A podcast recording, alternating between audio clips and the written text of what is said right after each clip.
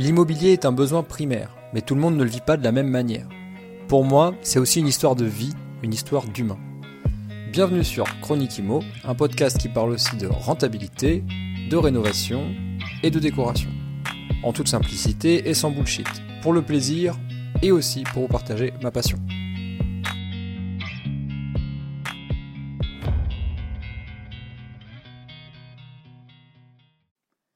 Salut à toi, bienvenue dans cette nouvelle euh, chronique IMO de la semaine. Euh, j'ai envie de te partager une affaire euh, que j'ai laissé filer entre grosses guillemets, mais je l'ai, j'ai réussi à la garder dans mon cercle proche et tu vas comprendre pourquoi c'est important de, faire passer les affaires aux amis et à la famille. Avant de commencer la chronique du jour, j'ai envie de remercier ceux qui ont pris le temps de me mettre des petits avis sur euh, les différentes plateformes de podcast. Euh, toi-même, je te relance au cas où tu écoutes les épisodes. ça serait sympa de laisser un petit, commentaire hein, ou, un petit, des petites étoiles, tu sais, sur la plateforme d'écoute de manière à référencer le podcast. J'en profite aussi pour dire que c'est uploadé sur YouTube. Allez hop, on commence aujourd'hui avec cette histoire euh, d'une affaire que j'ai euh, sur laquelle je m'étais positionné. Donc on parle toujours d'un immeuble de rapport, hein, on se refait pas, on est toujours sur les mêmes standards. Euh, petit immeuble de rapport sympa, bien négocié en plus, qui tombe aux alentours des 13%, enfin 12,7 voilà, de rentabilité nette. sans surprise, donc dans, dans la fourchette de rentabilité qu'on recherche avec mon associé puisque tu le sais, maintenant je m'associe pour acheter des, biens, pour aller plus vite, puisque à plusieurs on va plus vite. En tout cas, on va plus loin. Oui, c'est ça. C'est ce que dit la, c'est ce que dit la, petite phrase. Euh, toujours est-il que euh, cette affaire, moi, j'y croyais dur comme fer. Je me suis euh, positionné même avant de la visiter et vu que je savais que le prix était négociable, ben, je me suis déplacé, je l'ai visité. Bon, euh, sur trois étages, euh, trois appartements, donc soit des grands studios, soit des petits T2. Moi, je conseille toujours de faire des petits T2. Euh, voilà, ça se loue mieux de, louer du T2 que du studio, de toute façon. Enfin, c'est mieux d'un point de vue gestion de parc immobilier, c'est mieux. J'expliquerai ça dans un autre épisode. voilà, on est sur un loyer hors charge à 490 euros d'après le marché, en meublé évidemment. Une taxe foncière à 1400 euros pour euh, une fourchette donc un prix d'achat négocié à 84 000 euros, ça c'est important que je le dise quand même, donc on a déjà raboté 6 ou 8 000 euros dessus, pardon, euh, et une enveloppe euh, travaux qui nous amène une enveloppe globale à 135 000 euros de projet. Donc tu fais ouais, tu fais 490 x 3 multiplié par 12 moins 1400 euros la taxe foncière divisé par le prix de, de l'affaire à 135 000 euros et tu arrives à 12,7.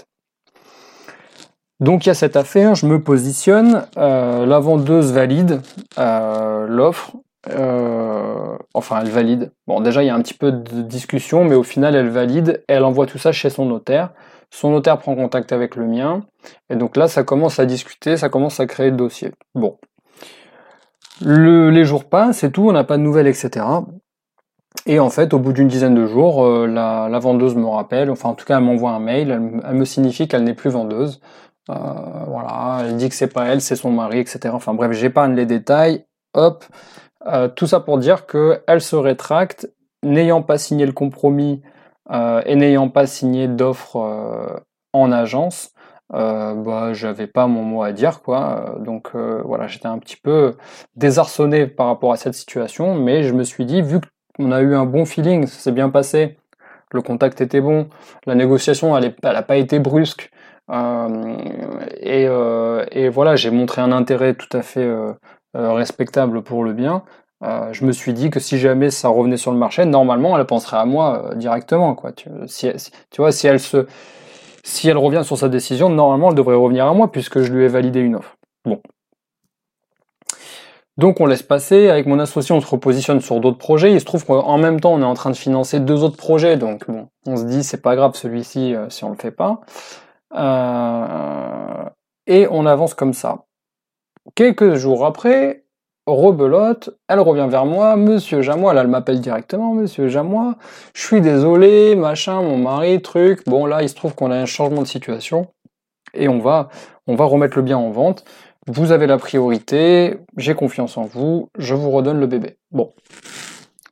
Évidemment j'étais content, j'étais d'une part content de moi par rapport à mon analyse, parce que j'avais il se trouve que j'avais raison, mais j'étais surtout content par rapport au fait que la personne allait penser à moi tout de suite et que ça reste une opportunité. Je vais dire aujourd'hui dans le marché actuel, quand tu craches 13%, euh, même 10%, hein, tu fais, tu, tu, craches pas dessus. Bon.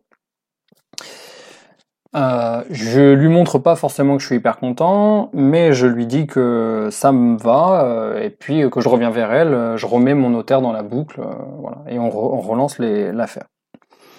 Entre-temps, avec mon associé, évidemment, on en avait rediscuté. Nous, on avait décidé de financer ces deux projets et euh, celui euh, et puis euh, celui-ci là qui revient, on a décidé de pas le financer parce qu'il y a aussi le, fait que dans l'espace-temps, tu sais que ça prend entre deux et quatre mois de financer un projet immobilier aujourd'hui en France, surtout avec un crédit. Ça peut même aller plus. Des fois, il y a des ventes longues qui se font entre six mois et un an. Bon, toujours est-il qu'il y a un espace-temps à respecter et qu'il y a un espace euh, levée de capitaux à respecter.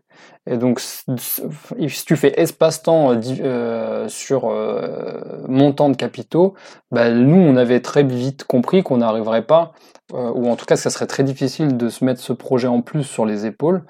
Donc on s'est dit bon c'est un projet rentable mais on va pas le financer et ni une ni deux nous on a eu le réflexe de se dire on va le garder dans un cercle proche ce projet on va le faire passer à quelqu'un euh, en qui on a confiance, et surtout quelqu'un qui nous a déjà dit qu'il était intéressé euh, pour se lancer dans l'investissement immobilier locatif, et surtout qui a compris l'enjeu en fait, l'enjeu global. Et donc c'est là où intervient le fait qu'on a ce couple euh, qui est, je, je, peux pas non plus trop en dire, mais en gros c'est famille slash ami. Donc c'est un couple euh, et euh, ce couple, euh, ils ont émis l'hypothèse de vouloir se lancer dans l'investissement locatif. Depuis déjà quelques temps, ils ont un peu radoté la chose, ils ont un peu posé plein de questions, ils se sont renseignés, ils ont bien compris le, principe, et puis ils ont toute la bonne situation qui va bien, tu sais. Donc là, ça va te parler à toi, si tu m'écoutes, que tu es en couple, et que vous êtes un couple de travailleurs en contrat CDI, peut-être même pas CDI, mais peu importe, disons que le CDI ça aide, bah là c'est un petit peu le cas, tu vois. C'est-à-dire pas d'enfants, deux CDI, euh, jeunes professionnels comme on dit, donc entre 25 et 30 ans, euh, un loyer pour deux, donc ça veut dire que tu vois, s'ils ont un loyer de, je sais même pas, hein, mais entre 600 et 1000 euros par mois, ben à deux, tu vois, c'est peanuts. Euh, et toujours, euh, et, toujours est-il que nous, on, a surtout confiance en eux. C'est surtout ça le, fond de la chose. Donc on s'est dit, eux, ils font partie de notre cercle proche, et on sait qu'en plus on va pouvoir les guider, les épauler, ils vont nous poser des questions, et ça sera nous directement qui vont influencer la chose pour que ça se passe bien. Euh, donc il y avait un petit peu tous les bons ingrédients pour que le cocktail passe bien. Donc aujourd'hui, si toi tu es en couple, que tu écoutes ce podcast, je pense que la suite va t'intéresser. Euh, du coup, on leur refile le bébé. Donc je lui dis, bah écoute, tu prends ton notaire d'appeler le notaire de la vendeuse, vous vous maquez ensemble. Moi je l'appelle, je lui dis que je peux pas financer, mais que je refile le bébé à, quelqu'un de confiance, et normalement ça passera. Alors attention, ça c'est la partie un petit peu technique. Quand, quand euh, si jamais tu es investisseur, que, tu as l'occasion de refiler un bébé à quelqu'un de, confiance comme ça, il faut quand même pas que tu perdes le bien, tu vois, parce que la personne, elle l'a pas rencontré, moi, mon, mon couple d'amis là, tu vois. Donc il faut la rassurer, il faut lui dire vous inquiétez pas. Donc moi j'ai dit que c'était directement un associé parce que c'est plus rassurant, euh, voilà. Et, euh, et, c'est pas forcément un mensonge parce qu'on est euh, voilà, on est on, est complémentaire sur d'autres projets qui n'ont rien à voir. Mais donc, toujours est-il que euh, il faut savoir rassurer la personne pour lui dire attention, vous inquiétez pas. J'avais mis une clause de substitution au cas où. D'ailleurs, je la fais valoir là, euh, je, fais passer le bébé à quelqu'un. Donc ça, c'est à l'étape euh, compromis, évidemment. Si tu es à l'étape compromis, il faut mettre une clause de substitution. Ça, c'est très important. C'est le nom de la clause, ce qui te permet de faire ton compromis en nom propre et derrière d'acheter soit en société, soit de refiler le bébé à quelqu'un d'autre.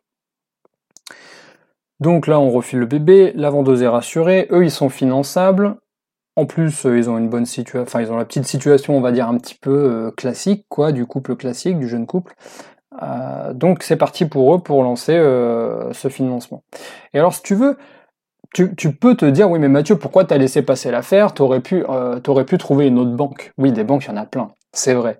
Parce que ça, c'est un truc que j'ai souvent dit. Effectivement, à partir du moment où tu le projet rentable, normalement, tu es capable de la mettre en face d'une ligne de crédit. Donc, c'était pas vraiment le problème de, le mettre en face de la ligne de crédit.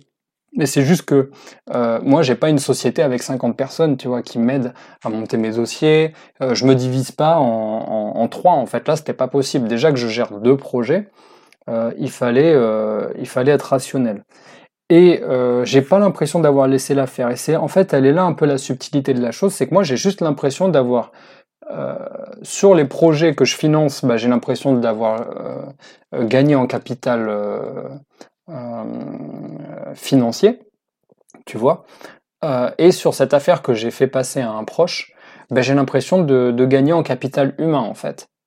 Parce que eux, mes amis, ils vont gagner en capital financier. Hein. Je te rappelle les, chiffres. Eux, ils vont euh, faire de manière euh, clean, ils vont rentrer 800 euros à peu près, entre 8 et 900 euros par mois clean dans leur poche. Ça veut dire que ça va annuler leur euh, loyer à eux. Je connais pas leur loyer exact, mais ça va à peu près annuler leur loyer, si, si pas presque, tu vois. Donc, en, en termes de, de capital, eux, ils vont, ils vont rentrer 800 euros clean par mois, tu vois.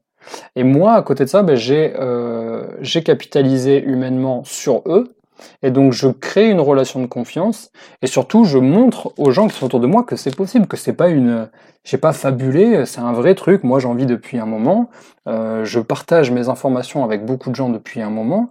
Et puis je te rappelle, ça fait dix ans que je suis dans la partie, donc si j'étais pas persuadé, je dirais pas aux gens, bah vas-y saute saute, t'inquiète pas, t'as pied. Non non.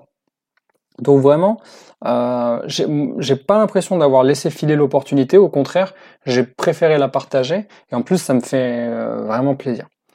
Euh, donc toujours se poser la question, est-ce que je peux la financer dans un espace-temps avec des capitaux donnés? Et si je peux pas, est-ce que je peux la refiler à quelqu'un en qui j'ai confiance et qui en a besoin? Voilà. Et puis, si possible, en qui tu as confiance, c'est très important. Donc c'est pour ça que je pense que vraiment, si tu es en couple, si, tu m'écoutes, si vous m'écoutez là, si vous êtes un petit couple et que vous avez envie de, de vous, un petit, ça, ça veut rien dire, n'importe quel âge d'ailleurs. Si tu as envie de te lancer dans, l'immobilier locatif euh, et que les immeubles de rapport ça te parle, parce qu'il faut arrêter avec les gnangnans de dire un petit, un petit investissement, un petit, un, petit studio d'étudiants. Non mais à un moment donné, il faut chercher de la rentabilité, surtout aujourd'hui. Les taux de crédit sont en train d'augmenter au moment où je te parle, donc c'est-à-dire en en juin 2022. Donc faut aller chercher du, cash euh, tous les mois. Donc si tu peux investir sur un immeuble de rapport, que tu es en couple euh, et que, euh, que c'est finançable, il ben, n'y a pas de raison de ne pas le faire. Il n'y a pas de raison de pas le faire. Je pense que c'est la meilleure façon pour vous de vous lancer.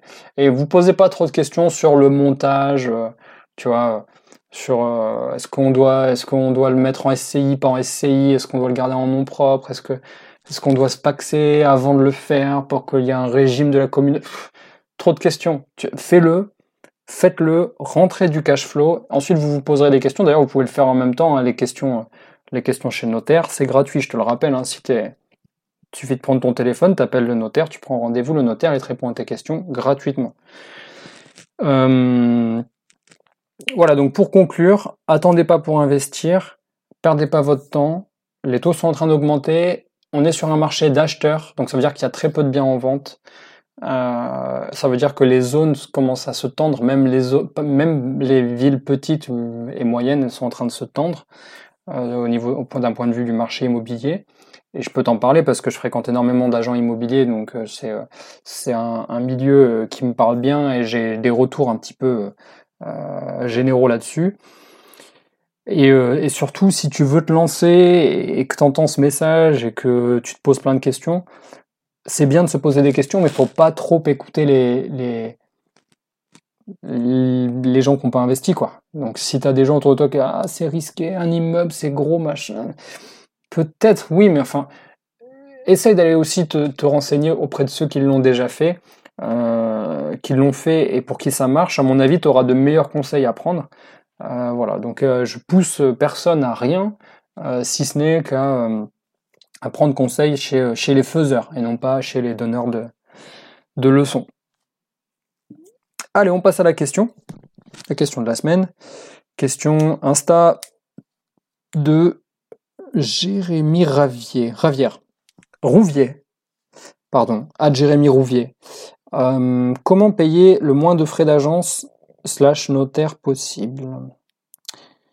Alors déjà, c'est deux choses différentes, Jérémy. Euh, alors, on va, les on départager.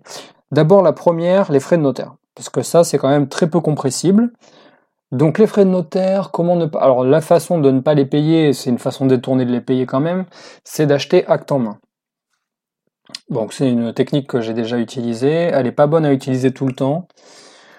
Ça serait trop long à expliquer, mais en gros tu peux dire que c'est le vendeur qui paye les frais de notaire, et non toi, et, oui, et non toi l'acheteur. Parce que pour rappel, les frais de notaire sont payés par l'acheteur, et les frais d'agence sont payés par le vendeur. ça marche dans ce sens-là. Donc on va rester sur les frais de notaire. Les frais de notaire, normalement c'est à toi de les payer. Une grande majorité des frais de notaire, qu'on estime environ à 7%, une grande majorité c'est de la taxe, donc ça va à l'État, ça ne revient pas dans la poche du notaire. Et sur la partie qui revient dans ce qu'on appelle les, les, émoluments de notaire, notariés, euh, ça c'est pareil, à l'intérieur de ça il y a des trucs qui sont pas compressibles. Peut-être que ton notaire il va au bout de X nombre d'affaires que tu vas faire avec lui, peut-être qu'il va te faire un tarif, réduit, parce que tu, lui amènes beaucoup de boulot euh, et de la recommandation, mais en réalité, les frais de notaire, ça se négocie pas trop. Enfin, c'est extrêmement rare et pas forcément très utile. Mais par contre, tu peux demander euh, dans ta négociation à ce que ça soit le, vendeur qui les paye. Alors tu vas me dire oui, mais à quoi ça sert? Parce que si le vendeur il les paye lui, bah, ça va venir grossir le prix du bien. C'est-à-dire si tu as, euh, admettons, tu as 6000 euros de frais de notaire mais que tu veux pas les payer, eh ben, tu peux demander à l'agent immobilier de négocier le fait que ce soit le vendeur qui paye les frais de notaire, mais ça va augmenter ton prix d'achat de 6000 euros. Euh, normalement, enfin, à moins que tu aies une solution miracle, mais je vois pas comment tu peux faire. L'avantage de faire ça, il y en a qu'un seul. C'est quand tu n'as pas de capitaux, quand tu n'as pas du tout d'argent de, côté, et que la banque ne veut pas financer les frais de notaire. D'ailleurs, elles le font quasiment plus hein, de financer les frais de notaire, les banques. C'est très très rare. Donc si jamais euh, la banque ne finance pas les frais notaires et que tu n'as pas ces 6000 euros, c'est un exemple, euh, eh ben voilà, tu fais comme ça, tu mets les frais de notaire dans... Euh, enfin, tu demandes à acheter acte en main, c'est le nom de cette façon d'acheter, et ça sera le vendeur qui payera pour toi. Et tu auras juste à avancer les frais, de, les frais bancaires.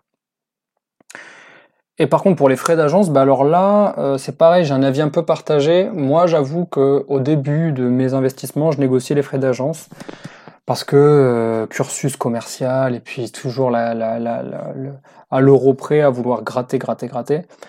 Euh, sur mes deux dernières affaires, j'ai pas négocié les frais d'agence pour être honnête. J'ai euh, tout donné. J'ai vraiment j'ai tout lâché.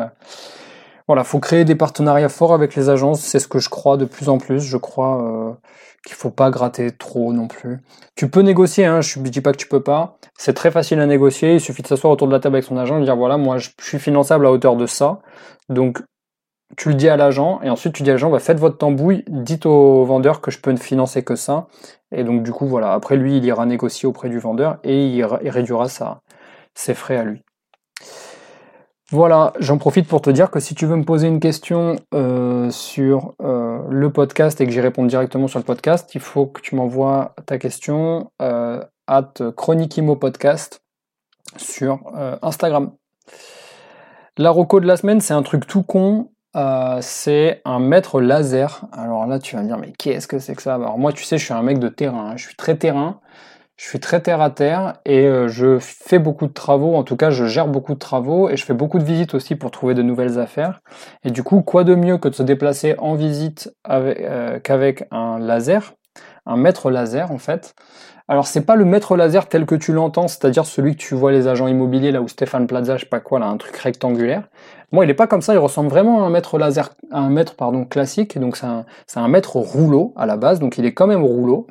Donc j'ai un mètre de rouleau de 5 mètres dedans.